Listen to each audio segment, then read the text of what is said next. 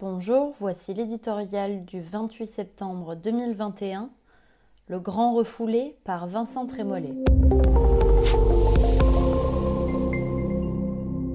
La démocratie ne se limite pas au vote. La Chine, la Turquie, la Corée du Nord même organisent des élections. C'est l'exercice du débat loyal, contradictoire, qui distingue nos sociétés libres des régimes autoritaires. Au début de cette campagne présidentielle, chacun devrait se réjouir que nos esprits se libèrent du paradigme covidien pour retrouver enfin la confrontation des visions, des inquiétudes, des espérances. Certains pourtant s'en désolent et, comme Edwy Plenel, envient les Allemands qui ont fait campagne en évoquant à peine la crise migratoire et l'islam politique. Étrange idée que de considérer que l'irruption de ces thèmes serait le fruit d'une inconséquence médiatique ou d'une course à l'audience. Pour avoir évacué les passions du champ politique, les plus brillants esprits, de peur de se salir au contact du sentiment populaire, se perdent depuis des années dans des raisonnements tellement élaborés qu'ils en deviennent aveuglants.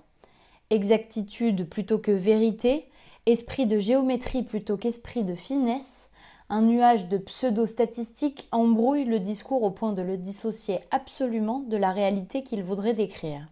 S'il écoute la sage parole, le commun des mortels découvre, au terme des démonstrations serrées, que l'insécurité dégringole, que l'immigration n'augmente pas, que l'intégration ne fonctionne pas si mal. Un certain nombre d'éléments de la vie quotidienne lui indiquent exactement le contraire. Des travaux de sociologues, d'universitaires confirmeront son impression de voir une France s'effacer au profit d'une autre, mais la parole publique persistera à lui expliquer qu'il ne faut rien exagérer, que la République est partout chez elle. C'est ce déni, toujours recommencé, qui durcit les discours et alimente les outrances. Il est bien temps ensuite d'en appeler à un débat serein, de réclamer de la nuance, de la modération, de la complexité.